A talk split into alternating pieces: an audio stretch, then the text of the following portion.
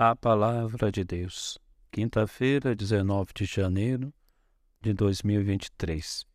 Estamos lendo a carta aos Hebreus, estamos no capítulo 7, versículos 25 ao capítulo 8, versículo 6.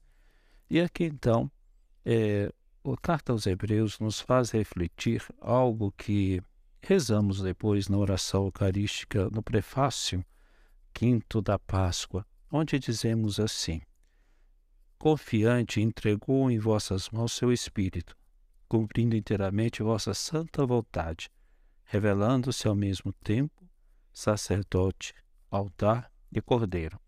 De fato, quando nós olhamos para o Cristo, há nele a sublimidade, vamos dizer assim, do sacerdócio. Cristo une perfeitamente o céu e a terra, então ele é perfeito sacerdote, sem origem, sem destino, então Cristo revela essa eternidade do seu sacerdócio e ele é o único e verdadeiro sacerdote. Mas ao mesmo tempo, ele é o lugar, o altar, onde se coloca o sacrifício, é o lugar santificado de onde podemos nos aproximar, ali onde colocamos a nossa vida, colocamos tudo o que somos e temos. E o Senhor transforma isso de forma sublime, santificando todas as coisas, a começar por nós santificando a nossa alma, nossa vida, todo o nosso em ser, transformando-os pela justificação, pela santidade. E ao mesmo tempo, Cristo é sacrifício. Ele é o sacrifício perfeito.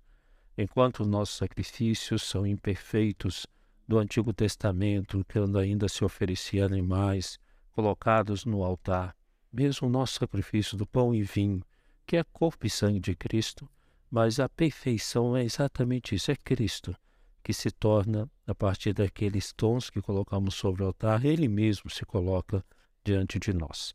Então, assim, ele é altar, sacrifício, ele é o próprio Cordeiro, ele é que santifica todas as coisas.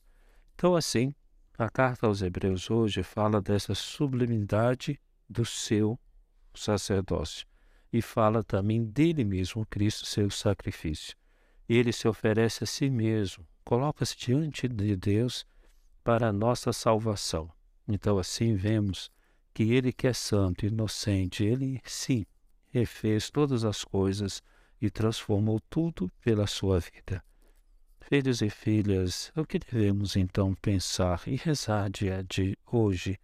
Primeiro, saber que Cristo é eterno sacerdote. Ele une todas as coisas, ele reconcilia os corações entre si, ele reconcilia e une os corações com o Pai. Ele é o sacrifício. Não tenhamos medo também de oferecer a nossa vida em sacrifício. Nossa vida seja um sacrifício colocado no altar de Deus para a santificação e para alimentar o mundo inteiro. Portanto, que a gente possa de fato não temer. Às vezes não queremos nos oferecer, temos medo, às vezes queremos criar reservas. E o que o Senhor nos convida? Não tenhas medo, coloquemos nossas vidas, a nossa vida diante do coração de Deus, que é nosso Pai. O Senhor que tudo sabe, recebe o que somos, a nossa fragilidade, nossa miséria, e transforma, para que nos tornemos verdadeiro sacrifício no altar do Senhor, para a santificação do mundo. No Santo Evangelho, Marcos 3, versículos 7 a 12, aqui Jesus continua sua caminhada a impressão que a gente tem, Jesus na sinagoga, Jesus na casa de Pedro, Jesus caminhando. Então há uma interação de Jesus é, na sua caminhada, ele que passa pelo mundo fazendo bem. Então assim, acompanhemos Cristo, né, que a gente tem essa, tem essa mesma atitude, por onde passarmos, fazer o bem. Por onde nós, por onde estivermos, sejamos Cristo, né? Então Jesus aproveita todas as oportunidades. Então Jesus está ali, caminhando por essa região, e muita gente de todos os lados, Jerusalém, Idumeia, do outro lado Jordão, Tiro e Sidônia, Cristo atraía as pessoas. Foram até Jesus porque ele havia feito coisas maravilhosas. Cristo passa, passa fazendo bem e atrai as pessoas. E ali muitos estavam por causa de Jesus. E aí Jesus pede uma barca porque as pessoas queriam comprimi-lo. E Jesus, então, continua essa atitude né, de cuidar das pessoas. É, exaustão, vamos dizer assim, exata, poderia passar porque Cristo assume a nossa humanidade. Mas a força que Cristo tinha exatamente de se manter firme e mesmo exaurido, a força que vem do amor às pessoas que fazia sua vida. Que também nós, às vezes, estamos cansados, exauridos, um pai ou mãe de família cansados do trabalho, das tarefas. Mas vejam, é, o Senhor cuida. E quando a gente está amando, há uma força interior que supera todas as coisas. Então, Jesus, ele demonstra para nós isto, que a gente possa renovar a nossa força estando com Ele. E o Evangelho termina dizendo que muitas pessoas se jogavam sobre ele para tocá-lo. E os espíritos maus caíam em seus pés e gritavam: Tu és o Filho de Deus. De fato, aqui os espíritos maus identificavam Cristo, falavam exatamente de sua natureza divina, falavam da sua força que vem do alto. Mas Jesus eh, não queria o louvor ou da boca dos maus. Ele não queria louvor dos espíritos maus, que o conheciam, mas não obedeciam. Que também a gente não caia nesse risco, nesse pecado.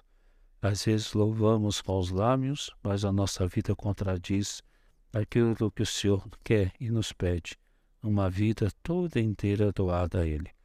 Então, assim, filhos e filhas, que a gente então entenda do Evangelho de hoje. Vamos atrair muitas pessoas a Cristo. Vamos fazer com que as pessoas encontrem Cristo através de nós. E assim, então, que as pessoas reconheçam a grandeza de Cristo. Então, passemos pelo mundo fazendo bem, vamos ajudar os nossos irmãos e vamos evitar todo e qualquer tipo de dicotomia, esquizofrenia ou mesmo divisões.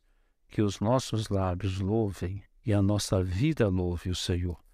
Que coloquemos no altar de Deus o sacrifício, a nossa própria vida.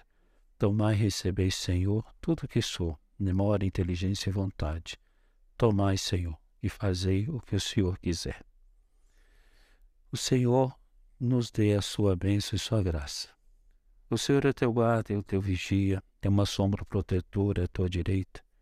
Não vai ferir-te o sol durante o dia, nem a lua através de toda a noite.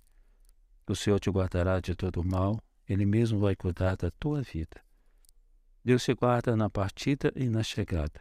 Ele te guarda desde agora e para sempre e vos abençoe, em nome do Pai, do Filho e do Espírito Santo.